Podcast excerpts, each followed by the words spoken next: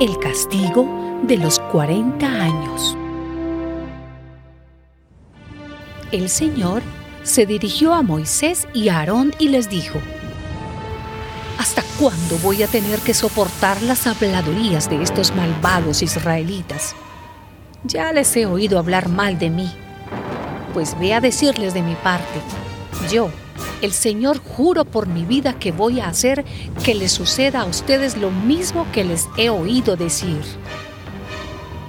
Todos los mayores de 20 años que fueron registrados en el censo y que han hablado mal de mí, morirán.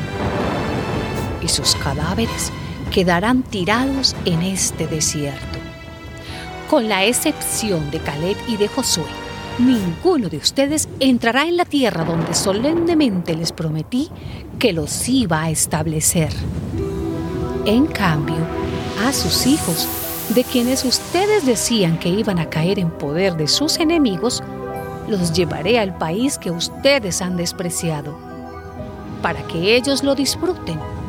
Los cadáveres de ustedes quedarán tirados en este desierto en el que sus hijos vivirán como pastores durante 40 años. De este modo, ellos pagarán por la infidelidad de ustedes hasta que todos ustedes mueran aquí en el desierto. Ustedes estuvieron 40 días explorando el país, pues también estarán 40 años pagando su castigo.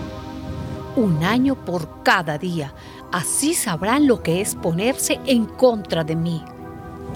Yo, el Señor, lo afirmo.